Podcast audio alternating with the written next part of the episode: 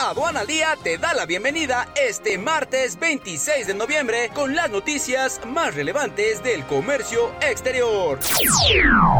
Nacional. La Bolsa Mexicana de Valores recortó lo que de inicio parecía una jornada positiva. La plaza accionaria local terminó la sesión con una ganancia marginal debido a datos negativos sobre la economía local, luego de haber avanzado con fuerza durante la apertura en línea con sus pares de Estados Unidos.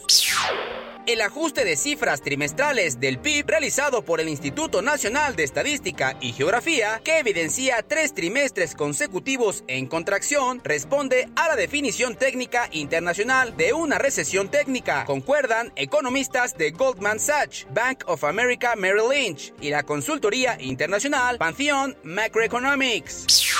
El peso mexicano cerró con pérdidas contra el dólar la primera jornada de la semana, debido a preocupaciones sobre la economía mexicana. Información sobre una recesión técnica en México, confirmada tras una revisión a cifras del Producto Interno Bruto. Y las dudas sobre el TEMEC impactaron de forma directa en el par. El presidente Andrés Manuel López Obrador avaló lo aprobado por los legisladores en materia de ingresos, en donde hay 11.396 millones de pesos, más de los que propuso en un inicio la Secretaría de Hacienda y Crédito Público.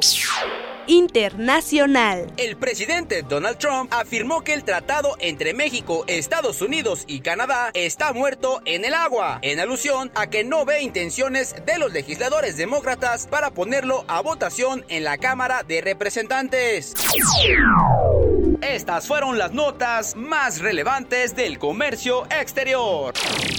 Les comentamos que ya está por terminar el año 2019. El próximo año tendremos nuevos eventos a los cuales te interesará asistir. Para mayor información, entra a la página www.sencomex.com. Les agradecemos habernos acompañado. Los esperamos el día de mañana con más notas solo en Aduana al Día. Este es un servicio noticioso de la revista Estrategia Aduanera. Aduana al Día. EA Radio, la radio aduanera.